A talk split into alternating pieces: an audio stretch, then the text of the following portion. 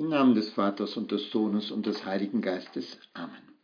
Komm, Heiliger Geist, erfülle die Herzen deiner Gläubigen und entzünde in ihnen das Feuer deiner Liebe. Sende aus deinen Geist und alles wird neu geschaffen und du wirst das Angesicht der Erde erneuern. Hilf uns, dass wir diese Zeit des Gebetes so halten können, dass wir wirklich Nutzen für uns daraus ziehen. Maria, meine unbefleckte Mutter, der heilige Josef, mögen uns dabei helfen und die Schutzengel vor den vielen möglichen Ablenkungen schützen. Im Evangelium der heiligen Messe hören wir das Gleichnis vom unehrlichen Verwalter, dessen Klugheit du, Herr, am Ende sogar lobst, nicht weil er betrogen hat, sondern weil er es verstand, sich um seine Zukunft zu kümmern. Der heilige Lukas bietet uns hier wieder eine Gelegenheit darüber nachzudenken, welche Denkanstöße uns der Herr gibt zu den Gefahren einer übermäßigen Abhängigkeit von Geld, den materiellen Gütern. Heute ruft dieses Gleichnis vielleicht zuerst bei uns Erstaunen hervor, dass der unehrliche Verwalter sogar gelobt wird. Bei näherem Hinsehen hört, legt der Evangelist uns eine ernsthafte und umso heilsamere Lehre vor.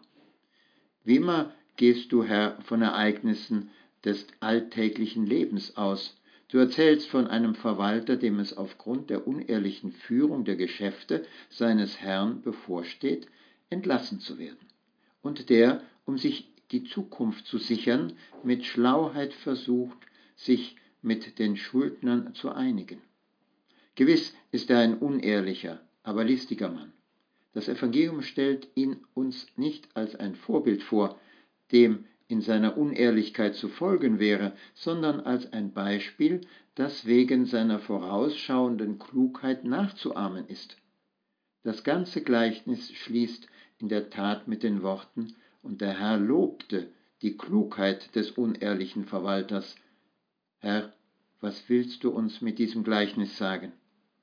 Mit diesem überraschenden Schluss?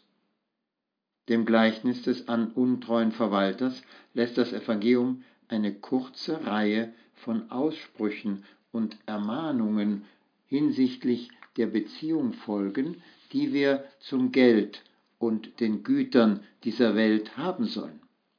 Es sind dies kleine Sätze, die zu einer Entscheidung einladen, die einen radikalen Entschluss voraussetzt, eine stete innere Ausrichtung.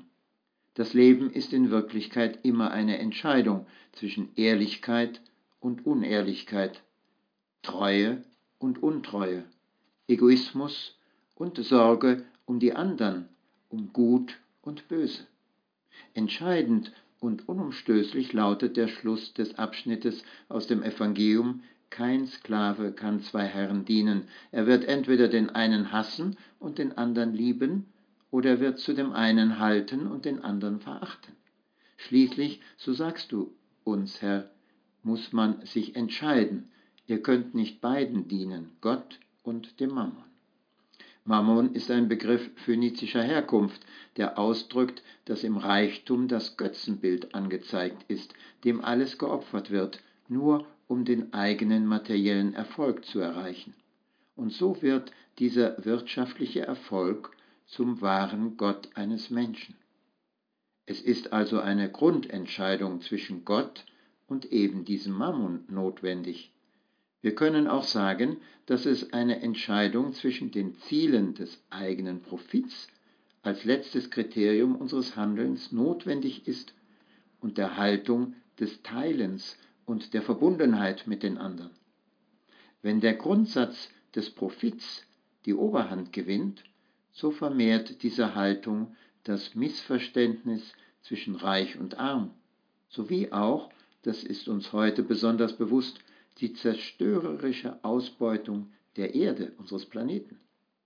Wenn dagegen die Grundhaltung des Teilens und der Verbundenheit mit den anderen überwiegt, ist es möglich, den Kurs zu korrigieren und ihn auf eine gerechte Entwicklung in der Gesellschaft auszurichten, zum gemeinsamen Wohl aller. Wenn wir das in deiner Gegenwart, Herr, genauer betrachten, handelt es sich um die Entscheidung zwischen dem Egoismus und der Liebe. So kommentiert es einmal Papst Benedikt der 16. zwischen der Gerechtigkeit und der Unehrlichkeit, schließlich darum, ob ich mit für, mich für Gott entscheide oder für den Teufel. Wenn die Liebe zu dir, Herr, und zu den Brüdern nicht als nebensächliches und oberflächliches angesehen wird, sondern vielmehr als der wahre und letzte Zweck unserer ganzen Existenz, muss man es eben verstehen, Entscheidungen zu fällen, die grundsätzliche Tragweite haben. Das bringt dann auch mit, dass wir bereit sind, auch klar auf Dinge zu verzichten, wenn notwendig, sogar bereit zu sein, ja bis hin zum Martyrium. Wir erkennen, dass heute wie gestern, das heißt eben zu allen Zeiten, das Leben eines Christen den Mut erfordert, gegen den Strom anzuschwimmen. Wie du, Herr, zu, lieb, zu lieben, der du so weit gegangen bist, dass du dich selbst für uns am Kreuz aufgeopfert hast. Ja, Herr, du erscheinst den Menschen damals, wie leider auch vielen heute, als unzeitgemäß, als unmodern. Deshalb fühlen sich viele in Frage gestellt, denn es passt nicht in ihre Lebensmodelle. Darum wollten sie ihn ja auch dann beseitigen. Aber wir müssen auch bedenken, dass das Schicksal von dir, Herr, auch das Schicksal der Christen ist. Ein Bischof sagte einmal sehr schön, dass wir aus anderen Quellen leben, von denen die anderen keine Ahnung haben. Wir Christen richten uns ja nach Prinzipien, die den anderen leider oft unbekannt sind, nach dem Wirken der Gnade. Darum erscheinen sie ihnen fremd, andersartig und überholt. Wir sind aber nicht gestrige, sondern morgige. Das gehört oft, da gehört oft aller Mut dazu, diese Spannung durchzutragen, das Kreuz des Nicht-Angepassten zu tragen, das Kreuz der Andersartigkeit in unserem Leben aufrecht zu erhalten. Herr, hilf uns, dass wir nicht angepasste sind an die Modeströmungen der Zeit, denn dann könnten wir den anderen nicht mehr erklären, was das Evangelium bedeutet. Wir können also in Anlehnung an eine Betrachtung des heiligen Augustinus sagen, der damals schon auf die gleichen Schwierigkeiten hinwies, wie sie auch in unseren Zeiten bestehen, dass wir uns durch die irdischen Reichtümer die wahren und ewigen Reichtümer erwerben müssen, wenn es nämlich Leute gibt, die zu jeglicher Art von Unehrlichkeit bereit sind, nur um sich einen materiellen wenngleich auch immer ungewissen Reichtum zu sichern, umso mehr müssen wir Christen uns darum kümmern, für unser ewiges Glück und den Gütern dieser Erde vorzusorgen. Wie soll das geschehen?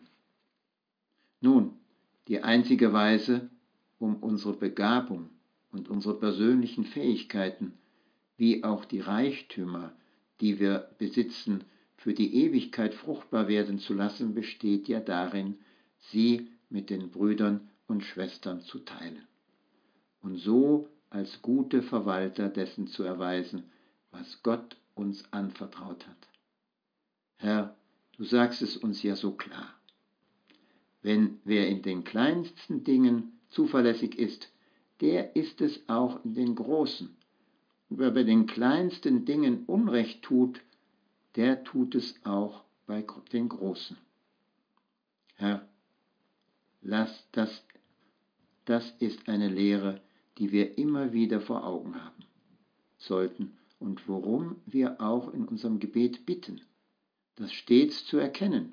Heute ist ja auch das Fest des heiligen Karl Borromäus, wo wir im Tagesgebet gerade darum bitten, gib uns die Bereitschaft, sich ständig zu erneuern Gestalte die Kirche nach dem Bild deines Sohnes Jesu Christi, damit die Welt ihn erkennen kann.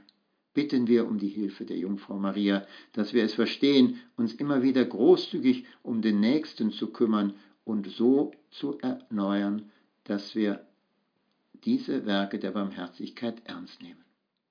Ich danke dir, mein Gott, für die guten Vorsätze, Regungen, Eingebungen, die du mir in dieser Betrachtung geschenkt hast. Ich bitte dich um die Hilfe, sie zu verwirklichen. Maria, meine unbefleckte Mutter, mein Vater, heiliger Josef, mein Vater und Herr, mein Schutzengel, bittet für mich.